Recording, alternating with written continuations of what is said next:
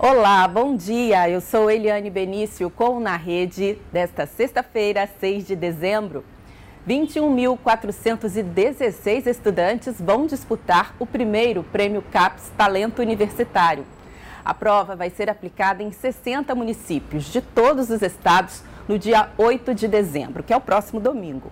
Para participar, os concorrentes precisam ter feito o Enem nos anos de 2017 e 2018 e começado a graduação em 2019 em instituições de ensino superior públicas, privadas ou militares.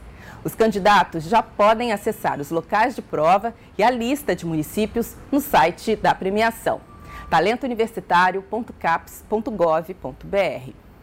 Agora vamos de intercâmbio de estudo no exterior para alunos do ensino médio. Os interessados têm até 13 de janeiro de 2020 para se inscrever. A oportunidade é para estudar nos Estados Unidos. O programa é exclusivo para estudantes de baixa renda. É preciso preencher um formulário online em inglês no site educationusa.org.br e também enviar documentos que comprovem o bom desempenho acadêmico e a condição financeira da família. Boa sorte! O Na Rede de hoje fica por aqui. Até a próxima!